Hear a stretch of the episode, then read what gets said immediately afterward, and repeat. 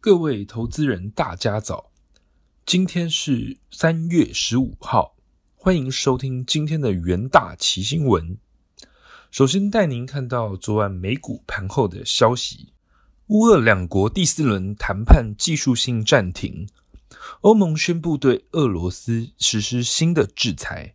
美股主指周一开高走低，能源类股受到油价暴跌打击。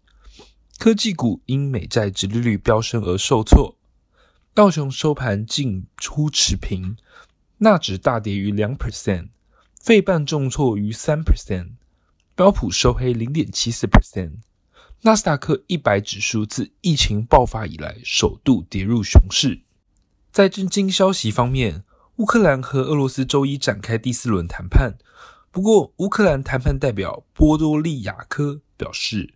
为让小组成员有更多的时间准备，确定一些个别的定义，谈判技术性暂停，并将于周二继续。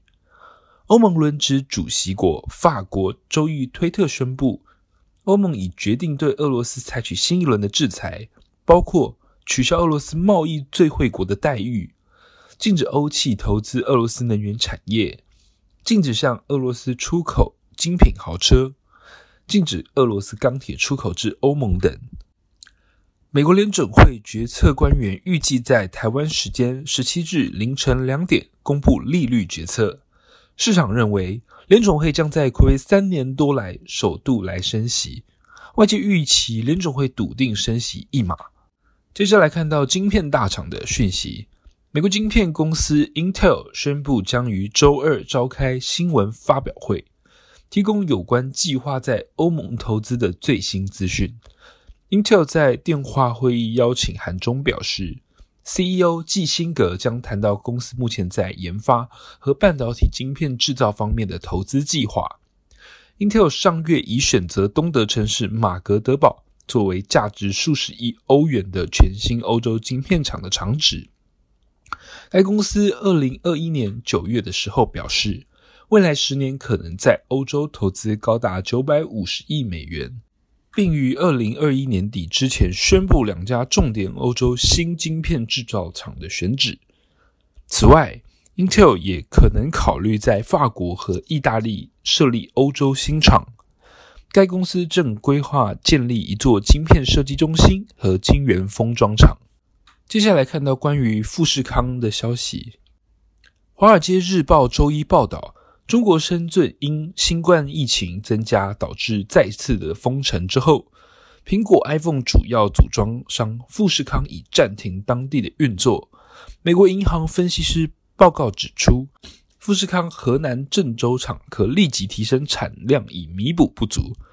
苹果和富士康有能力在短期内将生产转移到其他地区，前提是封锁的持续时间不会明显的延长。停产时间延长可能会对其他零件产生连锁反应，从而导致生产不足。整体来看，目前还不会调降预估，但对任何长期供应影响将保持谨慎。此外，报道指出，中国官员们表示将在一周内根据病例数量重新审查限制措施。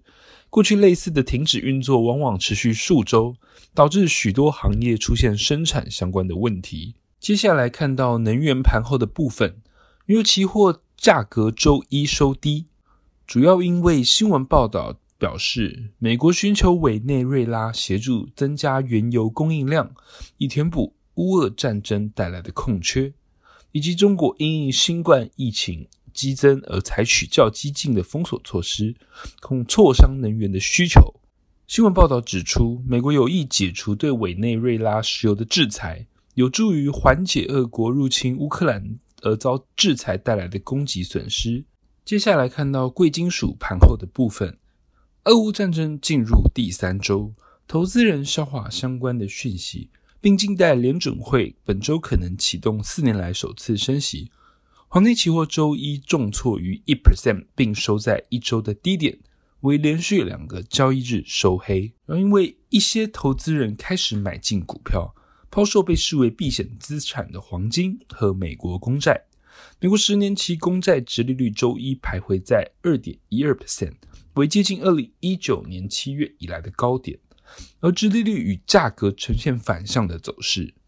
接下来进到三分钟听股期的单元，首先看到域名期货，域名表示，由于俄乌战争导致能源、谷物、金属、矿物飙涨，改变全球物流供应链，如欧洲需从俄国以外的国家来替代购买煤炭，导致运距拉长，贸易商为降低单位成本，纷纷租用大型海峡型散装船来进行运送，将有助于。域名营收的表现，由域名营收占比主要以大宗物资运送、海峡型业务为主。